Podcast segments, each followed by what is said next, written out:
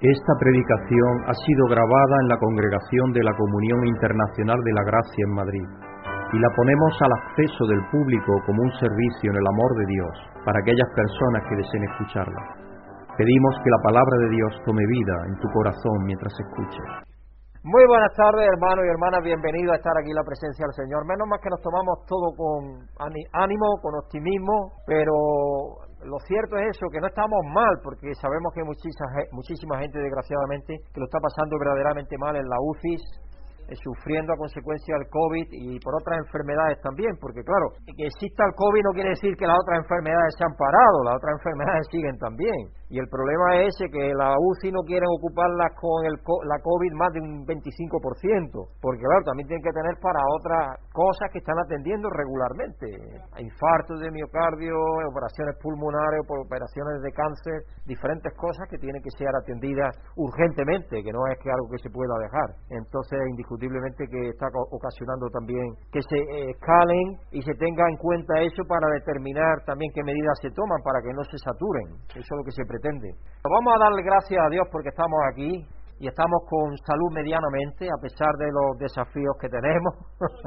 Padre amoroso, venimos delante de ti esta tarde a darte muchas gracias, especialmente sabiendo que por medio de tu Espíritu vive en nosotros y que tu Hijo Jesucristo está aquí con nosotros de una manera especial, Señor, porque estamos congregados en tu nombre, para rendirte honor y darte gloria, porque tú solamente te mereces todo el honor y toda la gloria, tu Dios Padre, Hijo y Espíritu Santo, en total y completa unidad eterna, unidad y comunión y unión y penetración, Señor, de amor, esa comunión tan maravillosa que tú tienes por toda la eternidad, Señor, a la cual tú nos estás llevando por medio de tu Hijo, en el Espíritu. Sí, te damos gracias, Padre, por invitarnos en esa invitación, a ese banquete tan especial que estamos invitados, Señor. Tú ya nos has dado la entrada para el mismo. Estamos ahí en el vestíbulo de ese banquete que tu Hijo Jesucristo celebrará con la novia, que es la esposa, que está preparándose ahora en este tiempo y nosotros somos de ella parte, Señor. Te damos gracias por haber nos llamado a comprender y entender que tú tienes un plan maravilloso para toda la humanidad, Señor, y que todos los que acepten y reciban lo que tu Hijo Jesucristo ha hecho por ellos serán bienvenidos a ser parte de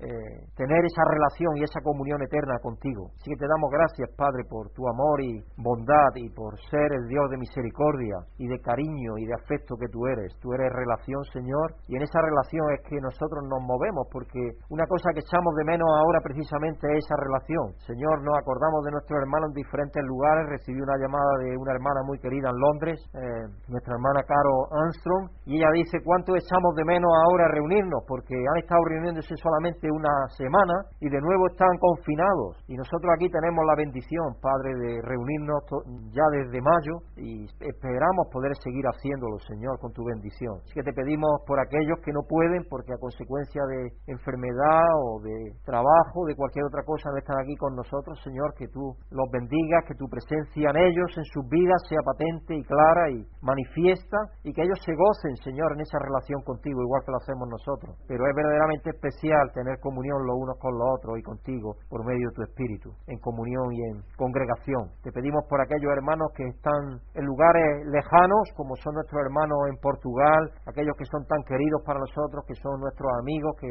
estamos enviándole nuestras ah, grabaciones de aquí de Madrid, la señora Palmira, su esposo Manuel Moray, nuestro hermano José Manuel Furtado y su esposa Fátima, y allí nuestra hermana ah, Sofía en Los Ángeles y su hermano Manuel Guadamuz en Nicaragua, en. Señor, que tú estés con ellos también y con todos los tuyos alrededor de la tierra, con todo absolutamente, Señor, porque sabemos que tú te preocupas por cada uno de los que has creado alrededor de esta tierra. Así que te pedimos, Padre, que tú intervengas en esta situación de dolor que hay ahora mismo en el mundo y que ayudes a que este virus desaparezca Padre, te pedimos que eh, también los doctores y los laboratorios que están investigando pronto tengan una vacuna y que sea efectiva y que no tenga efectos secundarios y que pronto puedan estar las personas recibiendo esa vacuna y saliendo adelante y que esta pandemia se quede como una cosa de la historia, como han sido las que ha habido anteriormente, Señor. Te pedimos por todo tu pueblo alrededor de la tierra y te pedimos que estés aquí con nosotros en espíritu y nos ayude a alabarte, Señor, como tú te mereces, que bendiga nuestra alabanza y nuestra adoración, nuestro tiempo juntos nuestro tiempo de indagar en la palabra, de disfrutar de ella y de aplicarnos las lecciones que tú tienes para nosotros en esta tarde. Dándote gracias, Padre, por todo y pidiéndotelo en el nombre santo y bendito de nuestro Señor Jesucristo. Amén. Vamos a leer, hermanos, como introducción al alabanza, en el Salmo 78, 1 al 7. Pueblo mío, atiende a mi enseñanza, presta oído a las palabras de mi boca. Mis labios pronunciarán parábolas y evocarán misterios de antaño, cosas que hemos oído y conocido y que nuestros padres nos han contado. No las esconderemos de sus descendientes, hablaremos a la congregación venidera del poder del Señor, de sus proezas y de las maravillas que ha realizado. Él promulgó un decreto para Jacob, dictó una ley para Israel ordenó, ordenó a nuestros antepasados enseñarlos a sus descendientes para que los conocieran las generaciones venideras y los hijos que habrían de nacer, que a su vez los enseñaran a sus hijos. Así ellos pondrían su confianza en Dios y no se olvidarían de sus proezas, sino que cumplirían sus mandamientos. Este es un salmo, un salmo que es un salmo de dar bienvenida al llamado a adorar a Dios. Y nos recuerda que debemos de contar las generaciones las obras dignas de alabanza del Señor. En el contexto del Salmo del Antiguo Testamento se está refiriendo a todo lo que Dios hizo por el pueblo de Israel, como lo libertó de la esclavitud en Egipto, que eso es lo más grande que el pueblo de Israel experimentó indiscutiblemente. Y luego toda la experiencia que eso tuvo, incluso antes Moisés todo lo que le pasó, aquella llama que no se apagaba, el mar que se abrió, eh, cuando luego Josué los pasó por agua seca, eh, el río se secó y pasaron en pie injusto también. Todas esas proezas, las murallas de Jericó que cayeron, que todas esas proezas se las pasaran de hijos a hijos, a nietos, a bisnietos y así de generación en generación. ¿Y el propósito para qué era? Para que pusieran en Dios su confianza ese era el propósito. Eso que nos dice el versículo 7. Así ellos pondrían su confianza en Dios y no se olvidarían de sus proezas. Y en esto es bastante bueno el pueblo de Israel, porque hasta el día de hoy está pasando esa información ah, de padres a hijos y pasándolo de generación en generación. Y nosotros como cristianos tenemos que estar haciendo exactamente lo mismo. Por eso es que una de las cosas que tenemos es la escuela bíblica para los niños, porque queremos que aprendan las grandes lecciones que hay tanto en el Antiguo como en el Nuevo Testamento un nivel que ellos lo puedan comprender de lo que Dios ha hecho por ellos, de lo que Dios ha hecho por nosotros, por todos los seres humanos. Y en Jesucristo tenemos muchísimas más proezas todavía, porque las proezas que nosotros tenemos son las maravillas de las maravillas, es la salvación, la salvación en Cristo. Todo aquello que el Antiguo Testamento anunciaba se cumplió en Jesucristo, cuando Él clavado en la cruz dijo, hecho está. Así que vamos a adorar a Dios por las grandes y maravillosas promesas que hizo Israel y que cumplió con la encarnación de su Hijo unigénito, con su vida, pasión, muerte y resurrección y ascensión de Jesús. Ahí se cumplió la gran promesa que el pueblo de Israel estuvo siempre mirando, ya hemos visto los líderes, aquellos líderes de la fe, que no consideraron que la patria en la cual Dios nos, los introdujo, que era la tierra prometida de Canaán, no era ni siquiera esa patria tampoco la que buscaban, sino que era una patria espiritual mucho más superior que esa. Y esa es la patria en la cual Jesucristo nos ha introducido a todos. Y aunque todavía no estemos en la plenitud de la misma, ya somos embajadores de esa patria, somos embajadores de ese reino. Estamos a la derecha de Dios por medio de Jesucristo. ¿Qué más podemos pedir? ¿Qué más podemos pedir? Podemos ver esta realidad, esta vida de una manera totalmente distinta a como la pueden ver las otras personas. Nosotros sabemos que somos aquí peregrinos y, y tenemos que tener fijo ese concepto, porque eso nos va a ayudar precisamente a cada día depender de Dios y poner nuestra confianza en Él. Porque mientras estemos aquí vamos a tener dificultades, desafíos como sabemos, pero tenemos que poner nuestra confianza en Dios porque Él ha hecho ya todo por nosotros. No solo lo que hizo por Israel, sino lo que ha hecho por toda la humanidad a través de Jesucristo. Entonces podemos tener una confianza absoluta en Dios y saber que dependemos de Él y no olvidarnos ni un día siquiera de darle gracias. Amén. Así que vamos a alabar a Dios, hermano, en esta tarde con todo nuestro corazón. Le damos las gracias de Noel y a sus hijas, a Jennifer y Leticia, por venir aquí a cantar al frente y ayudarnos a nosotros que somos muy malos cantores. Hermanos, buenas tardes a todos. Interesante que pastor Pedro estaba hablando que tenemos que poner nuestra confianza en Dios a cada día. Y estaba pensando no Salmo, no Salmo en Mateus, Mateus 6, 33, que diz que buscad, pois, em primeiro lugar o reino de Deus, sua justiça e las demais coisas serão añadidas. E o verso 34 diz: Portanto, não inquieteis com o dia de manhã, pues basta cada dia seu próprio mal. Cada dia nós outros temos que estar buscando a Deus em primeiro lugar, confiando em Deus, sabendo que nosso Deus provê todas as coisas para nós outros. E principalmente agora nesses tempos, nesses dias de pandemia, de lutas, de enfermidades mais uh, que está assolando mais pessoas ao mesmo tempo, é necessário esta confiança em Deus e é necessário que busquemos. Uh, muitas vezes miramos para um lado e a outro quedamos pensando que vai faltar comida, faltar algo, mas Deus supre todas as coisas. Busca primeiro o reino de Deus, justiça e as demais coisas serão añadidas. Vamos cantar a Deus, alabar a Deus com esta canção.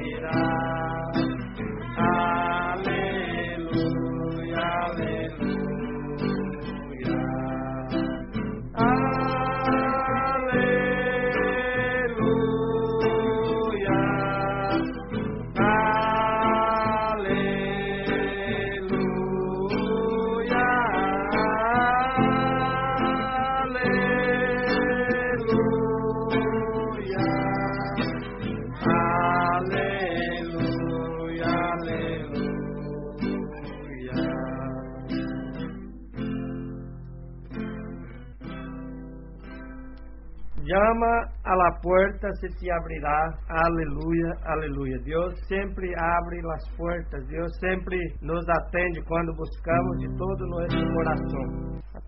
Padre Santo, graças porque um dia Jesus Cristo vindo a este mundo, se encarnou como persona e sofreu todas as dores, todos os problemas de aqui e ha dado sua vida por nós outros. E hoje podemos estar aqui juntos, podemos alabar o Senhor e glorificar o nome do Senhor. Graças porque todos os dias podemos nós outros buscar a presença gloriosa do Senhor. Esteja com nós outros nesta tarde, nos acendo, Deus, compreender tua vontade através do estudo desta tarde, da predicação, e que em nome de Jesus podamos sair de aqui cada dia, cada vez mais cambiados e reconhecedores de que somente por el amor do Senhor aqui podamos ser salvos. Graças e perdona nossos pecados, em nome de Jesus. Amém. Muchas gracias de Noé, Jennifer y Leticia. Es un trabajo que tenemos que apreciar y agradecer también el trabajo de la alabanza, porque es un ministerio también. No seamos desagradecidos como Dios no quiere que seamos en nada, sino que agradezcamos lo que, lo que Él nos ha dado y lo que se nos da. Y nos damos lo unos a los otros también, empezando por Jesucristo y por Dios que se nos ha dado en persona. Vamos a poner algunas necesidades delante de Dios, pero sobre todo vamos a dar gracias a Dios. Vamos a dar gracias a Dios porque cumple, cumplió y cumplirá sus promesas en Jesucristo y sigue cumpliéndolas en nuestras vidas, porque en nuestras vidas cada día va renovándolas, va guiándonos a través de su Espíritu y nos va llevando hacia las puertas celestiales hasta ese día donde entremos con Él en gloria. Así que vamos a pedirle a Dios por ello, vamos a dar gracias a Dios primero que nada. Amoroso Dios y Padre, Señor y Creador, en ti somos, nos movemos y existimos, Padre. Y algo maravilloso saber que tú nos amas de tal forma que sin ti nada podría ser y en ti todos, todo es posible y todos somos. Padre, te queremos dar gracias en esta tarde porque en tu Hijo Jesucristo tú cumpliste todas tus promesas y sigues cumpliéndolas cada día hasta que nos lleve a esa plenitud contigo, Señor, porque tú eres un Dios cumplidor de promesas. Eh, y, Señor, en eso tenemos que aprender mucho los seres humanos, porque somos olvidadizos y hablamos a veces eh, demasiado rápidos y luego ah, se nos olvida cumplir aquello que prometimos, Señor. Así que te pedimos también que nos ayude a cumplir con aquello que nosotros nos comprometimos, Señor, en cualquier área de la vida, porque eso nos ayuda también a formar carácter, ese carácter santo y justo que tú quieres que tengamos para ser más y más semejante a tu Hijo Jesús. Así que te pedimos, Señor, que nos ayudes también a nosotros, pero primero que nada te damos las gracias porque tú has cumplido, Señor, con las promesas que desde antaño le hiciste a los padres, diciéndole que llegaría el tiempo cuando el Mesías vendría y nos rescataría a todos de nuestra propia condición caída. Así que te damos las gracias, Padre, por el milagro de la salvación y por el don de la vida y por la relación que tenemos contigo, que va a durar toda la eternidad, si es que aceptamos y recibimos cada día en fe el don de la vida que tú nos has dado, tu Hijo Jesucristo, por medio del cual te damos las gracias. Amén. Vamos a pedirle que nos ayude, como dice el Salmo, que nos ayude a poner nuestra confianza en el Señor y a no olvidarnos de sus proezas y maravillas, especialmente de la salvación que nos ha dado en Cristo. Amoroso Padre, Señor, venimos delante de ti como estamos en tu presencia a través de tu Hijo Jesucristo, por el Espíritu, a pedirte, Padre, que nos ayudes a, como tú en tu palabra le dejaste escrito al pueblo de Israel y nos, y nos, lo dice a nosotros también, Señor, que no olvidemos las maravillas que tú has hecho y que, no, que nos ayudes a poner en ti nuestra confianza, Señor, porque sin tener en ti nuestra confianza nada somos. Como dijo el apóstol Pablo, todo lo puedo en Cristo que me fortalece. Mientras estamos dependiendo de ti, mientras estemos confiando en ti, Señor, sabemos que todo lo podemos hacer, que todo es realizable, que puede haber dificultades, desafíos, que puede haber tormentas y tempestades, pero que esas pasarán y que tú permanecerás y nosotros contigo. Así que te pedimos, Padre, que tú nos ayudes a, no olvidarnos de las proezas y maravillas que tú has hecho, especialmente de la salvación que nos has dado en tu Hijo Jesucristo, porque eso nos va a ayudar a renovar esa confianza en ti cada día. Es como un círculo perfecto. Cuando nosotros confiamos en ti es porque nos acordamos de lo que tú has hecho por nosotros. Y al confiar seguimos acordándonos de lo que tú estás haciendo y harás por cada uno de nosotros. Así que te damos gracias, Padre, por ser un cumplidor de promesas y por ayudarnos a tener confianza en ti cada día. Dándote gracias, Padre, pidiéndotelo en el nombre glorioso y santo de nuestro Señor Jesucristo, el que confió plenamente en ti. Amén. Y vamos a pedir a Dios que en su misericordia le ponga fin al coronavirus y pueda volver la vida a la normalidad. Pues, Señor amado Padre, Dios, muchas gracias, Dios mío, por, por tu amor, Señor. Ponernos delante de ti, Dios mío, buscando tu dirección, Señor. Y pedirte, Padre Santo, pues que, tú pongas tu mano poderosa, Dios mío, sobre esta situación, sobre esta pandemia, esta enfermedad que nos está azotando, Señor. Porque sabemos, Dios mío, que tú tienes poder, Dios mío, porque en ti no hay nada imposible, Señor Jesús. Por esto, Padre, te pedimos y te rogamos, Señor, que tú obres, Dios mío, que tú traigas un tratamiento eficaz, una vacuna y que pongas fin a, tanta enfermedad, a tanta muerte, Señor Jesús. Te lo pedimos, Dios Santo, en el nombre de tu Hijo amado Cristo Jesús. Amén. Tenemos humor de la nueva eh, presidencia en Estados Unidos. No sé quién me lo mandó, si fue Rafael, creo que fue y se ve al presidente Trump mirando un mapa, todo teñido de rojo. El rojo es el color, como sabéis, republicano en Estados Unidos, el azul es el demócrata.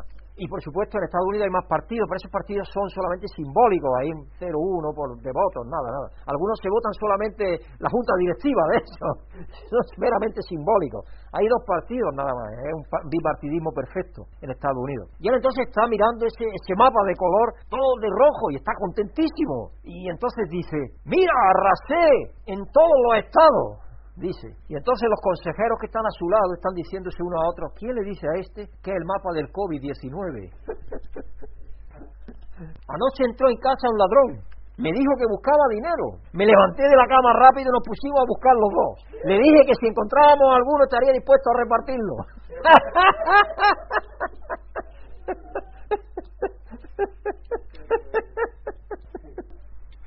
Hermano, el tema de esta semana es la esperanza y las promesas de Dios. La esperanza y las promesas de Dios. Lo que nos anima a considerar las promesas de Dios y a permitirle alimentar nuestra esperanza. Cuando nosotros reflexionamos en las promesas de Dios, eso nos da esperanza. Nos renueva la esperanza, nos fortalece la esperanza. Nos asegura de que estamos eh, andando en la dirección adecuada. En Josué 24, 1 al 3, la primera parte del 3 y luego del 14 al 25, Josué le recuerda a los israelitas las muchas veces que Dios los liberó y los animó a basar su compromiso en esa evidencia de lo que Dios había hecho por ellos para que eh, en esas promesas que Dios había cumplido ya, lo que había hecho por ellos, ellos se mantuvieran fieles a Dios, porque esa es la, lucha que tuvieron Moisés y Josué y cada los profetas también, indiscutiblemente, la lucha que tuvieron con el pueblo de Israel, es que el pueblo de Israel se olvidaba de lo que Dios había hecho por ellos, continuamente se olvidaba. Espero que nosotros no seamos así, porque eso es muy humano, olvidarnos, porque siempre queremos más. En Estados Unidos tiene un dicho que yo he comentado ya,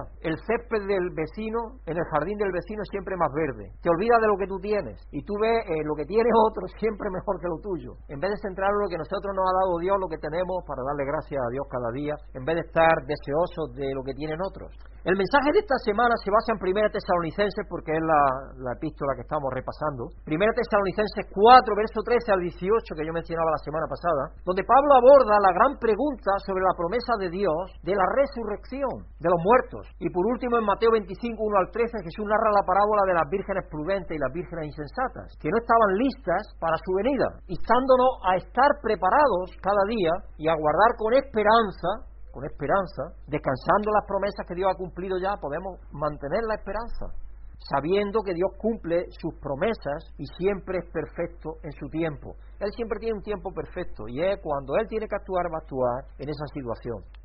Así que el, título del mensaje de hoy es La esperanza y las promesas. Y la escritura central del mismo se encuentra en 1 Tesalonicenses 4, verso 13 al 18, y nuestra hermana Susana va a estar leyéndolo para todos nosotros. Buenas tardes, hermanos y hermanas. Que Dios os bendiga a los que estáis aquí y a todos los que escuchéis esta grabación. La escritura central del mensaje de hoy se encuentra en, primera, en la primera epístola de Pablo a los de Tesalonicenses, capítulo 4, versículos 13 al 18. Y dice lo siguiente la palabra de Dios.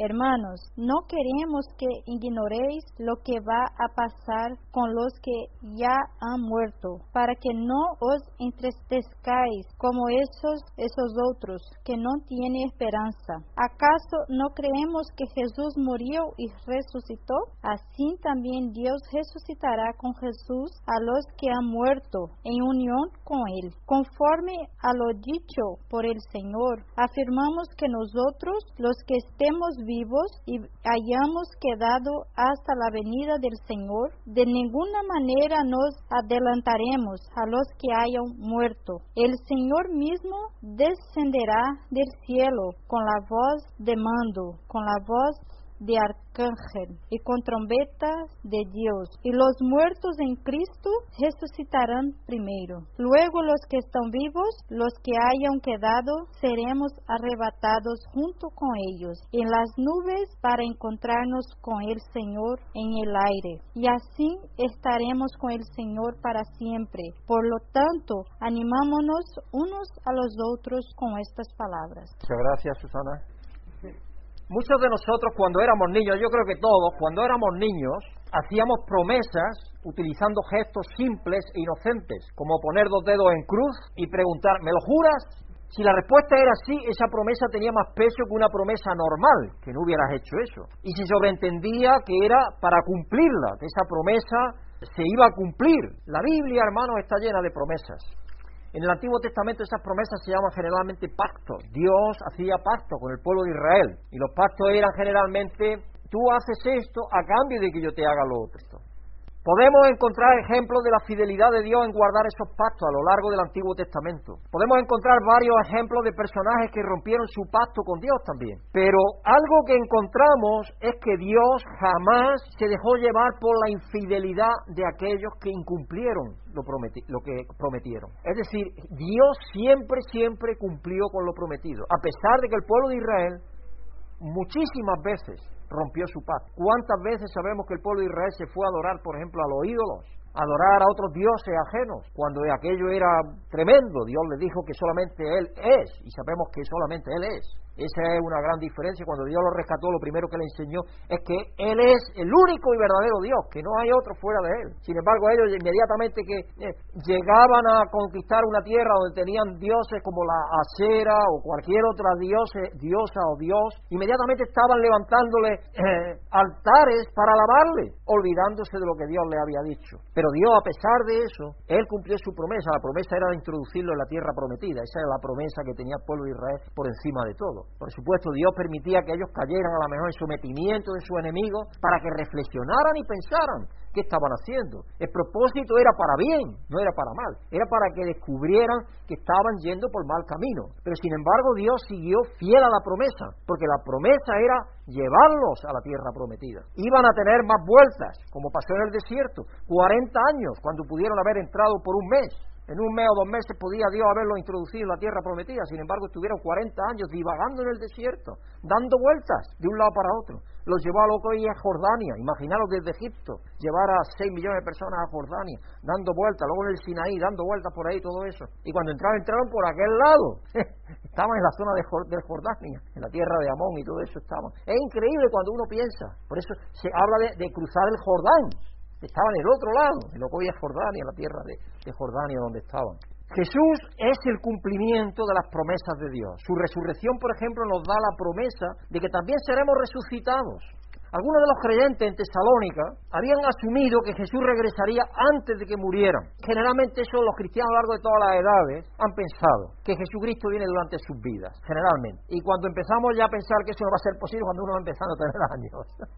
Dentro de los pocos años que cumplimos, porque para Dios que son 100 años, que no es nada, nada absolutamente. Así que ellos estaban pensando algunos que, pues que regresaría antes de que murieran. Sin embargo, cuando los creyentes mayores, los creyentes que quizá habían sido testigos de, de, la predicación del mismo Jesucristo, que habían estado vivos todavía al tiempo de Jesucristo, que lo habían visto, que habían visto sus milagros y estaban muriendo, empezaron a decaer en su fe, empezaron a pensar qué es lo que está pasando. Y entonces empezaron a preguntarle a Pablo sobre la muerte y la resurrección. El apóstol Pablo responde que sí hay una promesa de resurrección, que la hay ciertamente. El, apóstol Pablo les dice que así como Jesús murió y resucitó, Dios traerá consigo a los que han fallecido. En el capítulo 11 de Juan se nos da una promesa. Jesucristo dijo, yo soy la resurrección y la vida. El que cree en mí vivirá. Yo soy la resurrección y la vida el que cree en mí vivirá. Y podemos estar seguros de que Dios cumplirá esa promesa. Quiero contar la historia de esta chica, de esta mujer, que es Amanda Messer. Esta chica era una niña, sus padres se separaron. Ella era una niña de papá, es decir, eran los ojos de papá, todo lo que quería la niña, pues el papá se lo hacía. Y en los días que él la visitaba, ella vestía, porque sus padres se separaron, como digo, en los días que le tocaba que el padre la visitara, pues ella se vestía con la mejor ropa que tenía, se ponía para, para, para, recibir a su padre. Y luego esperaba junto a la ventana para verlo entrar, para llevársela a dar un paseo, a comprar helado, a lo que tuvieran de actividad.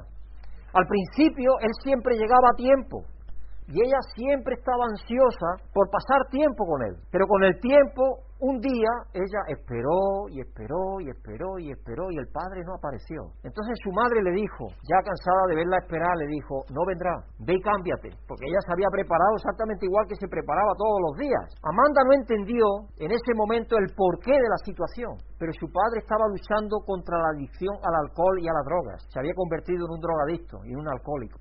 Lo que sí entendió fue que su papá no cumplió la promesa de visitarla para estar con ella. Ella se sintió traicionada. No sabía por qué su padre no había venido, así que se sintió traicionada.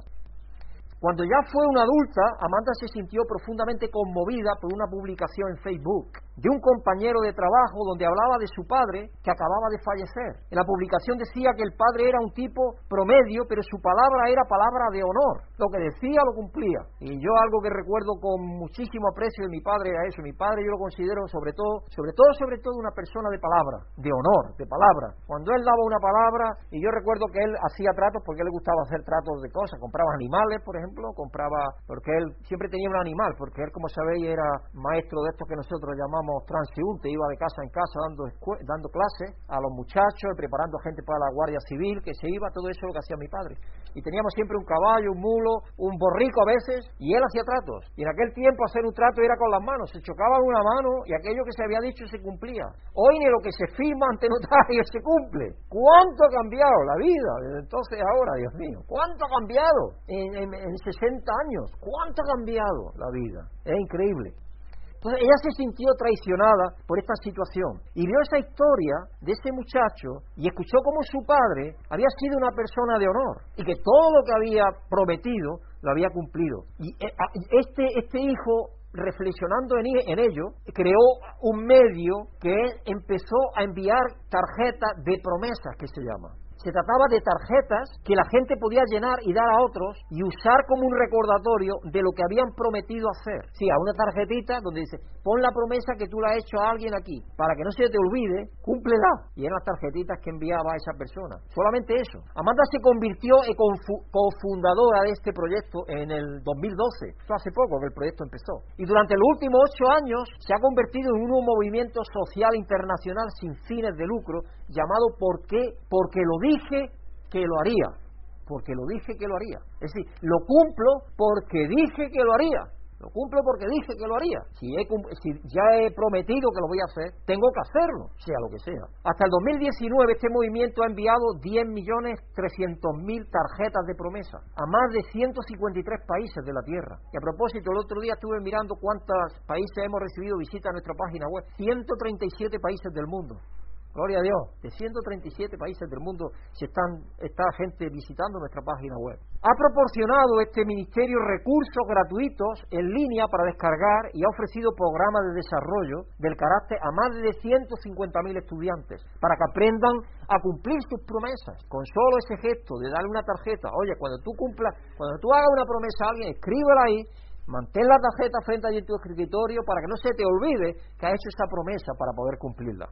Así que la historia de Amanda Besser destaca la importancia de cumplir las promesas. Vivimos en un mundo donde las promesas se rompen constantemente. Los padres rompen las promesas a sus hijos, los matrimonios fracasan por las promesas incumplidas, porque se le vende una idea, se vende una idea mutuamente, vamos a poner mutuamente, no vamos a ser culpables ni el hombre ni las mujeres, vamos a decir mutuamente. Vendemos una imagen muy bonita, cada uno, y un mundo ideal, y luego ese mundo ideal no es así, porque incumplimos las promesas. Primero prometemos más de lo que podemos cumplir, que también tenemos que ser rápidos para, para, para prometer, porque la palabra de Dios también nos dice que no seamos rápidos para prometer cosas si no podemos cumplirlas. Y no hablemos de las promesas incumplidas de muchos políticos. Esto ha hecho que la desconfianza haya crecido en el mundo de una forma exponencial. La gente ya no confía en nadie, no importa lo que la persona te diga. Nosotros estamos vendiendo ahora, por ejemplo, una casa, la casa de mi madre, que es de los cuatro hermanos, y hoy me llamaba mi hermana para decirme que hay un comprador que quiere comprarla.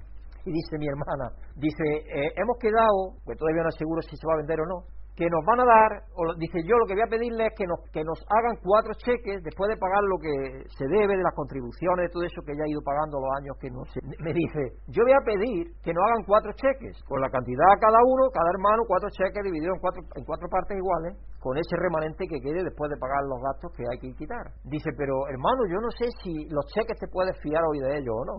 Ahí mismo tenemos un ejemplo. Antes un cheque que se daba era eso era dinero. El dinero que había en la antigüedad, estoy hablando del año 1800, era un cheque, era un dinero hecho, era un, cheque, era como un vale hecho a mano quizás, esto vale tanto y eso era como un, valor, eso, eso estaba escrito. Y un cheque que se hacía hasta hace poco era un valor tremendo. Hoy ya los cheques no los quiere casi nadie, aunque hoy los cheques son penalizados, es decir, si tú escribes un cheque, si tú giras un cheque y no tienes fondos, tienes hasta prisión. Cuidado, los cheques hoy están, está, está, tiene un, apoyo de la ley, tiene un apoyo legal. Si tú incumples y no tienes fondos, entonces puedes tener bastantes problemas con la, con la ley. Pero claro, mientras se resuelve el asunto tú tienes problemas, porque tienes que resolverlo. Entonces ella dice, quizás tendré que preguntarle al notario a ver si habrá visto antes de que este cheque tiene fondos. Digo, supongo que el notario se encargará de eso, supongo. Porque tú no puedes llamar al banco y decir, oiga, me están dando un cheque de tal persona, ¿tiene fondo esta persona? No, no tienes derecho. Tú no tienes derecho como persona a saber eso. Pero el notario sí tiene. Y el notario está dando fe de que se está comprando un, algo, una propiedad por un dinero que se está pagando allí en el acto a través de esos cheques. Entonces el notario se supone que tiene que encargarse de, de buscar que eso es así, que se está cumpliendo con eso. Pero eso nos muestra el mundo en el cual vivimos. Un mundo en el cual la desconfianza es parte de nuestra vida, es parte de nuestra vida, desgraciadamente. Así que eso es una realidad. Esto ha hecho que la desconfianza haya crecido en el mundo de una manera exponencial, como digo. Muchas personas hayan dejado de confiar en nada ni en nadie. Y esa falta de confianza a menudo se traslada a la relación de las personas con Dios, porque las personas la experiencia que tienen es negativa, entonces les cuesta trabajo relacionarse con Dios y confiar en Dios porque nunca han confiado en nadie. Muchas se preguntan, ¿cumple Dios sus promesas? A lo largo del tiempo, a lo largo de la historia de Israel, el pueblo de Dios se había enseñado, había enseñado sobre la resurrección. La resurrección es una de las grandes promesas. De hecho, es la promesa de promesas, porque si no creemos en la resurrección, vana nuestra esperanza, dice el apóstol Pablo en 1 Corintios 15. Sí, eh, si no creemos en la resurrección, entonces no tenemos fe, de una fe ciega que no vale para nada. Pero nuestra fe en la resurrección es cierta. ¿Por qué? Él dice, porque Cristo ha resucitado. Por eso que nosotros tenemos una fe absoluta en ello. Incluso Marta y María, acordáis de aquel pasaje, Marta y María creían que volvería, volverían a ver a Lázaro. Si nosotros sabemos que volveremos a ver la resurrección futura, le dicen a Jesucristo, cuando Jesucristo le dice, Lázaro resucitará y ellas pensaban que era en el día postrero, ellos lo, lo, lo que ellas pensaban, en un momento futuro. Pero no se dieron cuenta de que Jesús era la resurrección, el camino, la verdad y la vida. El que hace posible la resurrección es Dios. Y Dios estaba allí con ellas. Ellas todavía no se habían percatado de esa realidad. Los cristianos en Tesalónica le preguntaron a Pablo sobre las promesas de Dios, en particular acerca de la resurrección, creyendo que Jesús iba a regresar durante su vida. Hubo preocupación por aquellos que murieron en fe. Solo los vivos cambiarían, solo los vivos cambiarían, serían transformados, los muertos ya quedarían atrás. ¿Qué, ¿Qué, pasa con los muertos? Eran preguntas que ellos tenían, preguntas que ellos hacían. Toda la gente se lo hace. ¿Qué exactamente es la promesa de Dios? ¿Y cómo sabemos que la cumplirá? Pablo responde a ambas preguntas recordándonos cómo Dios cumple sus promesas a través de Jesús. Vamos a leer el pasaje de nuevo hoy, el pasaje de la Escritura. Vamos a ir ahí al pasaje de la Escritura de nuevo. Eso es lo que dice la camiseta de las chicas, porque lo dije, porque lo dije, lo haré. O algo así es lo que dice la camiseta, si la traduce literalmente en inglés. Primera Tesalonicenses 4, 13 al 18. Vamos a leer de nuevo la, escritura. Hermanos, no queremos que ignoréis lo que va a pasar con los que ya han muerto. Pablo está escribiéndoles, contestándoles esas preguntas que tenían, para que no os entristezcáis como otros que no tienen esperanza. Es decir, vosotros sois cristianos, tenéis esperanza. Tenéis esperanza en la vida eterna, la vida futura, tenéis esperanza en la resurrección, tenéis esperanza en que Dios resucitará a los muertos. ¿Acaso no creemos que Jesús murió y resucitó? Se pregunta, dice, pero no creemos que Cristo resucitó. Él murió y resucitó Creemos en eso. ¿Cómo es que estáis dudando? Eso es lo que él está planteándose. Así también Dios resucitará con Jesús a los que han muerto en unión con él. Los que han muerto teniendo fe en Él, unidos a Él en fe. Versículo 15. Conforme a lo dicho por el Señor, afirmamos que nosotros, los que estamos vivos, aquí Pablo se está contando, veis, como si estuviera vivo para la venida del Señor todavía. Cuando luego ya te lees segunda de la segunda de Corintios, creo que es, segunda de Corintios, eh, sí, segunda de Corintios 12, ahí donde dice yo estoy listo para la batalla, estoy eh, presto, y ahí donde dice él que, que ya que va a morir, él dice que ya ha hecho la carrera y que le espera la corona de justicia que Dios le dará en aquel día postrero. Eh, no, en la segunda epístola de Timoteo, perdón, en la segunda epístola de Timoteo, yo por eso tenía ahí duda en mi cabeza. Eso es la segunda epístola de Timoteo donde lo dice. Yo estoy listo ya para la batalla, estoy listo para la, he, cumplido la carrera, he hecho la, el camino, estoy listo para ya partir y Dios me dará la corona, el juez justo en aquel día postrero. Entonces eso es lo que dice en, en segunda de Timoteo, es segunda de Timoteo, lo podéis leer si queréis. También en 2 Corintios también les dice que ha cumplido también el camino, también, eh, explica eso, de a partir del capítulo 12 y 13 está hablando de esa realidad también. Dice, conforme lo dicho por el Señor, afirmamos que nosotros los que estemos vivos y hayamos quedado hasta la venida del Señor, ahí se cuenta Él como todavía, todavía no ha descubierto Él, que todavía no ha aprendido Él, no ha mostrado Dios que Él va a morir hasta ese punto, sin la venida del Señor. De ninguna manera nos adelantaremos a los que hayan muerto, porque le preguntaban por los que habían muerto principalmente porque habían visto las vidas cristianas de fe, de personas de fe, de confianza en Dios y habían muerto y pensaban que iban a estar vivos hasta la venida del Señor. Entonces, aquí pasa algo, están muriendo las personas con fe y no ha venido el Señor todavía, ¿qué es lo que pasa? Entonces Pablo está aquí contestando. Conforme a lo dicho por el Señor, afirmamos que nosotros, los que hayamos, los que estemos vivos y hayamos quedado hasta la venida del Señor, de ninguna manera nos adelantaremos a los que hayan muerto. El Señor mismo descenderá del cielo. Dios es el que descenderá del cielo. El Señor mismo descenderá del cielo con voz de mando, con voz de arcángel y con trompeta de Dios. Y los muertos en Cristo resucitarán primero los que hayan muerto en Cristo. Luego los que estemos vivos los que hayamos quedado seremos arrebatados juntamente con ellos en las nubes para encontrarnos con el Señor en el aire. De ahí donde sacan aquellos que creen en el arrebatamiento, de esa palabra donde sacan eso, porque no hay... El otro día me preguntaba una persona en la página web que si nosotros creemos en el arrebatamiento secreto de la iglesia, nosotros no creemos en tal cosa porque yo no lo encuentro en la Biblia, sinceramente no. Todo lo contrario, es todo lo contrario, es todo lo contrario. Los muertos en Cristo resucitan primero, luego los que estemos vivos, los que hayamos quedado, seremos arrebatados juntamente con ellos, juntamente con ellos, en las nubes, para encontrarnos con el Señor en el aire, el Señor que viene, eh, aquello que dice Mateo 24 la señal del Hijo del Hombre viniendo, viniendo a la tierra. Y así estaremos con el Señor para siempre. Por lo tanto, animaos uno a otro con estas palabras. ¿Qué vemos nosotros en este pasaje? Lo primero que señala Pablo es que necesitamos esperanza cuando nos enfrentamos al dolor, a la pérdida, al sufrimiento, que son parte de nuestra experiencia humana. Aunque es normal, Pablo nos recuerda que podemos avanzar y procesarlo mejor si tenemos esperanza. Por eso dice, por lo tanto, animaos unos a otros con estas palabras. Estas palabras de que va a haber resurrección, de que no importa que el COVID esté matando a seres queridos nuestros, a conocidos, a hermanos. Nos duele, lamentamos y hacemos lamento por ellos. Pero sabemos que ellos van a estar de nuevo con vida. Dios los va a resucitar. Nos duele a nosotros porque perdemos la relación con ellos. Eso es lo que hacemos, perder nosotros es lo que nos duele, porque el lloro y el lamento de un duelo es egoísta. Yo no sé si habéis pensado en eso, porque nos duele la relación que tenemos nosotros con esa persona. El muerto ya muerto, no puede ni experimentar ni sentir. Nosotros somos los que teníamos relación con esa persona y nos duele a nosotros. Entonces, el dolor es nuestro, nuestro es el dolor. Y esa es la situación. Pero nos dice tener esperanza, animados unos a otros con estas palabras, que hay resurrección, que no hay problema, que Dios tiene la solución que la promesa que él ha dicho de vida eterna está cumplida en Jesucristo, que no, no nos preocupemos tanto por esa situación, que animemos a los seres queridos que han perdido a otros seres queridos, que los ayudemos en lo que podamos cuando están en medio del dolor, pero que no seamos como aquellos que no tienen esperanza. Nosotros tenemos esperanza, confiamos en Dios, sabemos que Él va a cumplir sus promesas, por lo tanto no tenemos que estar como los otros que no tienen esperanza. Vamos a seguir leyendo.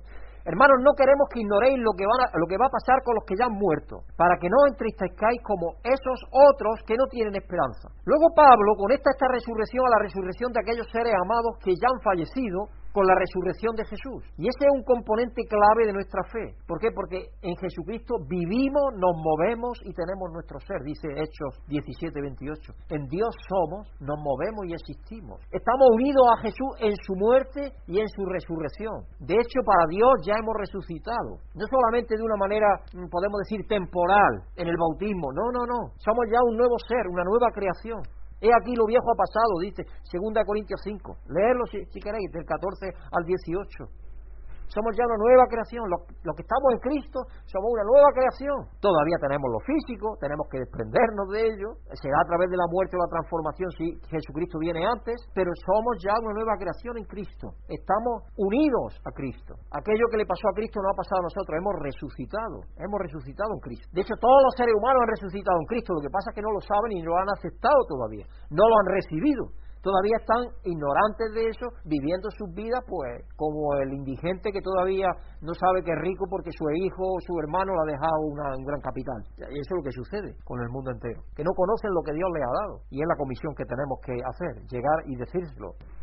Primera Tesalonicenses 4, 14 al 15, el apóstol Pablo sigue diciendo, ¿acaso no creemos que Jesús murió y resucitó? Porque claro, si pones en duda que no hay resurrección, entonces tienes que poner en duda la resurrección de Cristo. Eso es lo que dice Pablo.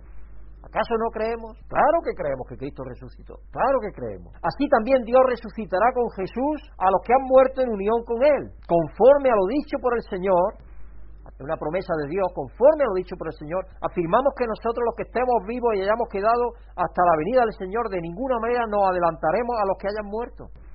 Pablo continúa compartiendo detalles de esa resurrección que indica claramente que no se llevará a cabo en secreto, no será algo secreto, no, será un gran evento, con muchas reuniones. Yo me imagino reuniéndome con mis familiares, mis seres queridos. ¿Te imaginas tú eso? De generación en generación en generación, porque es una cadena todo. Y cuando eso se produzca, ¿qué es lo que seremos? Todos familia, porque todos venimos de una familia, de una misma familia. Todos somos parte de una cadena. Todos los seres humanos somos parte de la misma cadena. Somos eslabones de esa cadena. Somos la familia de Dios en Cristo. Así que será un gran evento de muchas reuniones y alegría. Además enfatiza la promesa de que estaremos con Cristo por toda la eternidad. Tesalonicenses 4, 16 al 17.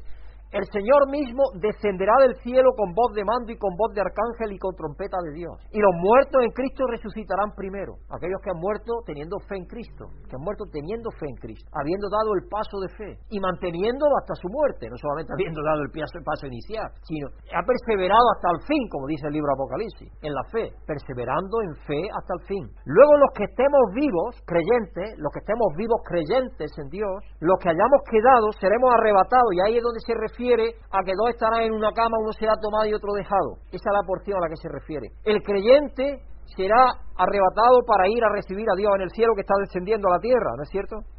Eso es lo que nos dice Mateo 24, si lo leéis Mateo 24. Seremos, dice, los que estemos vivos, los que hayamos quedado, seremos arrebatados junto con ellos en las nubes para encontrarnos con el Señor en el aire. Y así estaremos con el Señor para siempre. Aquí no está hablando de qué va a pasar con los no creyentes, está hablando a los creyentes. Esta epístola está hablando de los creyentes directamente, no le habla a los, no creyentes. Está hablando a los, a los tesalonicenses creyentes. Y todo lo que está explicando es a los creyentes. Y no podemos confundir una cosa con la otra. No está hablando de aquellos, qué pasará con aquellos que todavía no han creído en Jesucristo. Eso no es lo que contesta. Otro día hablaremos de eso si queréis, pero hoy no es el tiempo en esta parábola. Porque esta, esta, esta, esta carta, el apóstol Pablo contestándole a los creyentes que le preguntaban qué pasará, que la gente se está muriendo y son creyentes en Jesucristo y Jesucristo no ha venido. Esa es la pregunta que tenían. Y puede ser una pregunta que ronde sobre nuestras cabezas también, porque hay gente que crea que Jesucristo tiene que venir ya. Cuando viene esta pandemia, por ejemplo, y todo eso, dice que eh, Jesucristo ya tiene que venir. Y luego la gente se muere y dice, ¿qué pasa? Bueno, lo primero que pasa es que ha hecho cálculos mal. lo primero que ha hecho cálculos mal. Ha hecho cálculos por tu cuenta solamente. Eso es lo primero. Y lo segundo, que Dios tiene un plan. Y el plan es su tiempo, no es antes ni después. En su tiempo, Él va a cumplir sus promesas. Y así se encontrarán, dice, seremos arrebatados junto con ellos en las nubes, en las nubes. Imaginar las nubes es todavía la atmósfera. Las nubes son la atmósfera. Está hablando de, de esto, está hablando de esta realidad. Porque Cristo está descendiendo y los muertos en Cristo resucitan y los otros que están vivos se han transformado y se elevan también.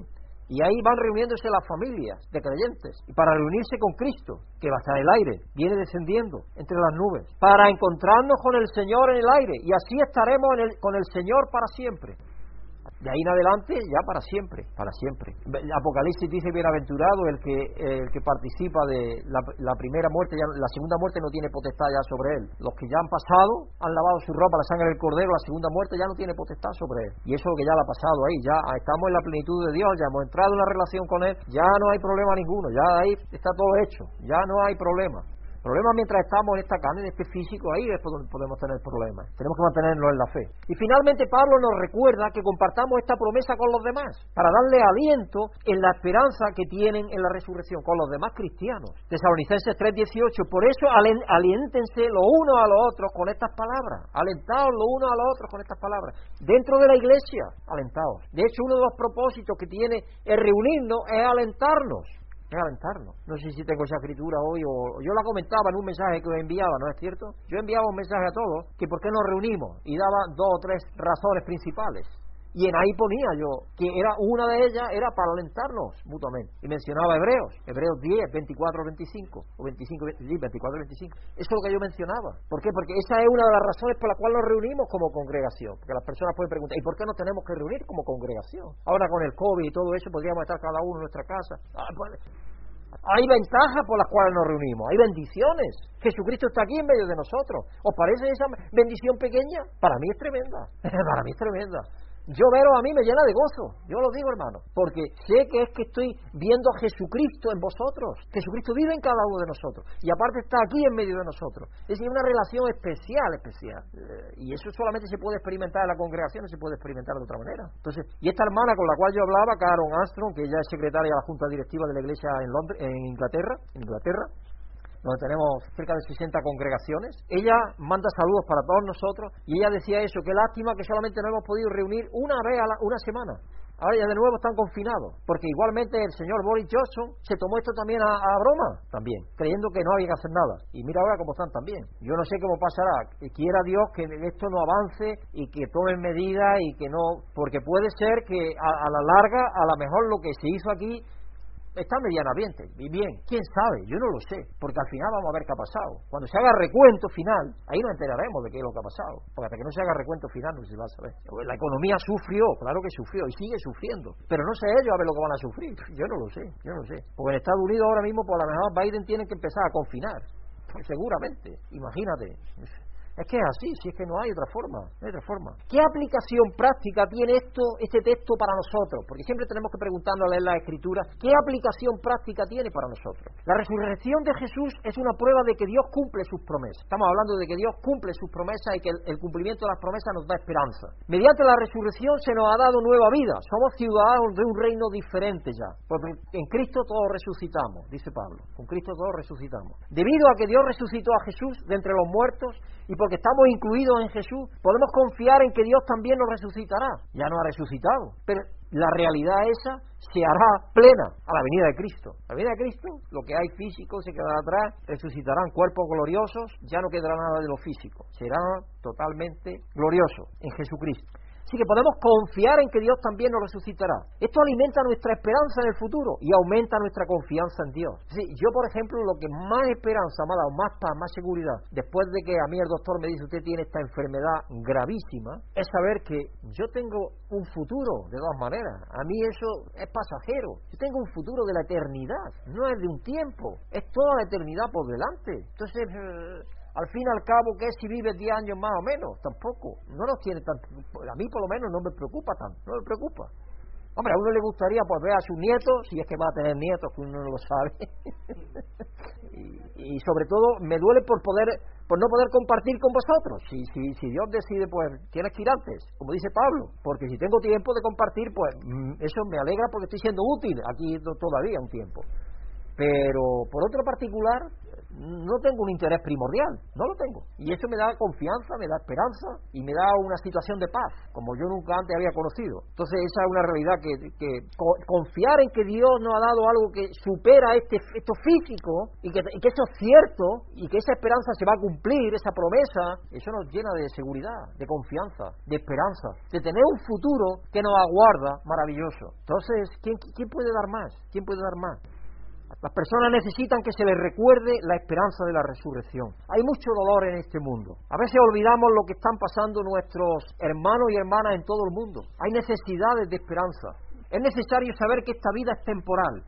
Lloramos con los demás, pero no como aquellos sin esperanza, como dice el apóstol Pablo no como aquellos sin esperanza. Sabemos que nuestra esperanza es Jesús y estamos llamados a recordarles a otros esa esperanza. Y esos son lo que los artículos, hay veces que los artículos están dirigidos a la esperanza, otros a otra parte, otros son doctrinales, otros son... Pero la revista es un buen instrumento. La página web también, hay artículos de toda variedad. Y, a propósito, el otro día fui con el teléfono mío, que es muy antiguo, ya, ya, muy antiguo ya mi teléfono, y puedes leer toda la página web, que te sale una línea, una columna vertical, que tú puedes ahí tener a entrar a todas las cosas que hay en la página web. Todo, todo. Artículos, folletos, de todo hay ahí. Un montón de horas, de meses yo creo que puede estar leyendo y escuchando y sin hacer nada, porque hay cerca de 300 mensajes, es decir, hay cantidad de, información ahí que podéis leerla y escucharla. Entonces os animo a que las visitéis también. Eh, y doy gracias a Dios que es algo tremendo, porque en, esto, en estos meses estamos recibiendo unas 4.000, más de 4.000 visitas al mes. Es algo increíble.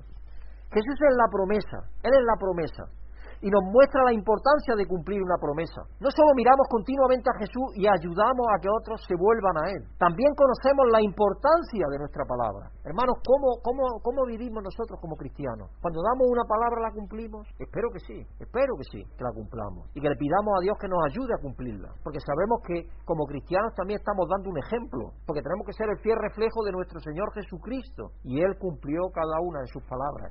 Entonces cumplamos, porque entendemos que la esperanza y las promesas están profundamente entrelazadas. Recordemos lo importante que es para nosotros cumplir las promesas hechas a los demás. Darle esperanza es, cumplir las promesas que les hacemos también. Cuando nosotros cumplimos las promesas que les hacemos, estamos dándole esperanza a esas personas. Y a veces podemos utilizar eso con las personas de fuera como un vehículo de testimonio de Dios, de Dios viviendo en nosotros. Si a nosotros nos consideran que somos personas que cumplimos lo que decimos, ya estamos diferenciándonos del mundo. Y entonces ya vas a tener quizá esa persona a decir, ¿tú por qué cumples lo que dices? Mientras que el mundo nadie lo cumple hoy. ¿Qué es lo que pasa contigo? Y tú ya tienes más, más facilidad para introducir el tema de Dios, el tema de la salvación, el tema de tu Salvador. porque tú cumples las promesas que haces? Porque tienes confianza en Dios, que Él cumplió las promesas y las sigue cumpliendo en Jesucristo. Y entonces eso nos va a dar puerta de entrada para transmitir la gracia que Dios nos ha mostrado. Hermano, la historia de Amanda Messer muestra cómo las promesas incumplidas de un hombre afectaron a su pequeña. Y generalmente estas cosas afectan para toda la vida. Es curioso, este hombre no tuvo culpa, porque oh, no sabemos si tuvo culpa o no, porque el hombre se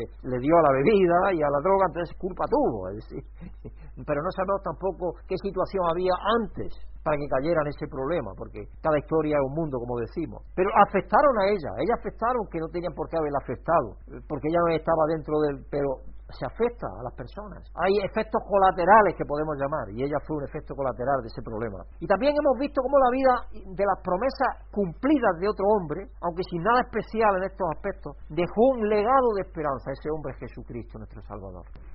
Él cumplió todas sus promesas. Y por eso es que estamos aquí eh, dos mil y pico años después de que Él murió y resucitó, o cerca de dos mil años, Él murió en el 33 aproximadamente, cerca de dos mil años después de que muriera y resucitara. Aquí estamos llenos de esperanza en que Él nos volverá a la vida, porque Él volvió a la vida y Él es nuestro Señor y Él nos incluyó en su muerte. Nunca olvidéis esa escritura que yo siempre menciono, Juan 12:32, no se olvide esa escritura, hermano, que Él dijo, cuando yo sea levantado de la tierra, cuando sea levantado de la tierra, atraeré a todos a mí mismo. Lee esa escritura en vuestras Biblias, Juan 12:32, porque eso es lo que Jesucristo hizo con todo el mundo. Todavía no participan de ello porque no son conscientes de esa realidad. Cuando Dios los llame y acepten y reciban lo que Dios le ha dado en Cristo, participarán de esa esperanza, una esperanza gloriosa de resurrección y de gloria con Jesucristo. Así que Dios nos ha dado esperanza a proporcionar una prueba de nuestra resurrección. ¿Cómo? A través de la resurrección de nuestro Señor Jesucristo. Y por eso es que la resurrección de nuestro Señor Jesucristo es clave en la vida cristiana. Es el centro de la doctrina cristiana, la resurrección de Jesucristo. Porque a, través de Él gira todo, en eso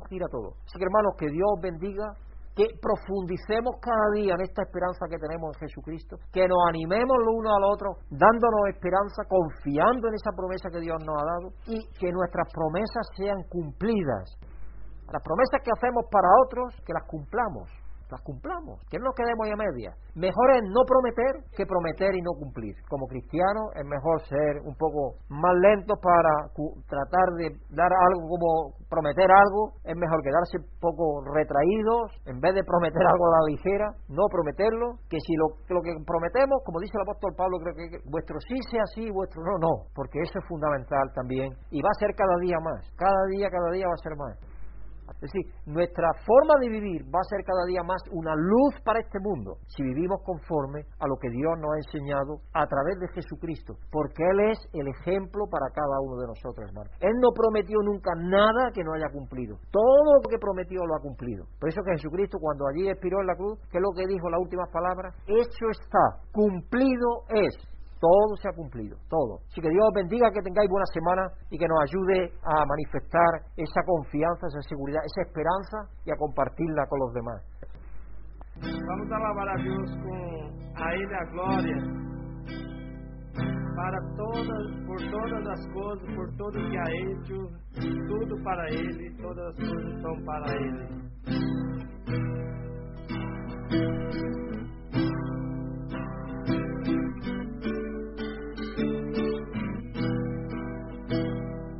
que te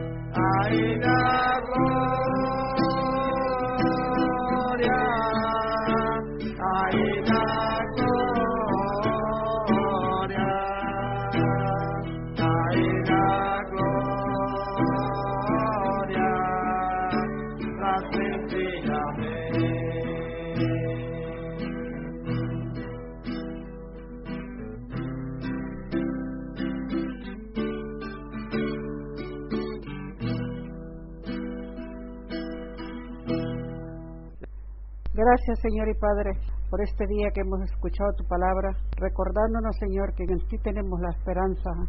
Todo puesto en ti, Señor. Ayúdanos a que podamos nosotros, Señor, llevarles a otras personas esto que aprendemos, enseñándoles, Señor, cómo se lleva con paz, con amor, con paciencia, que a veces nos cuesta demostrarlo, pero ayúdanos, Señor, a ser hijos tuyos de verdad ante todo el mundo, Llévanos con bien hasta nuestras casas. Ante ti, Señor, también te pido por todos esos países centroamericanos que ha tocado el agua en ellos, Señor, y están que el, los gobiernos no han podido ayudarles lo suficiente. Que los ayudes y los fortalezca, Señor, para en estos momentos que están pasando dificultades. Ayúdalos en todo momento. Te lo pido en el dulce nombre de tu Hijo Jesucristo. Amén. Amén. Si has sentido la bendición de Dios por medio de esta predicación, agradecemos tus oraciones y apoyo para que este ministerio pueda seguir siendo usado por Dios para bendecir a otros. Pedimos que el amor y la paz de Dios, que sobrepasa todo conocimiento, llenen tu vida.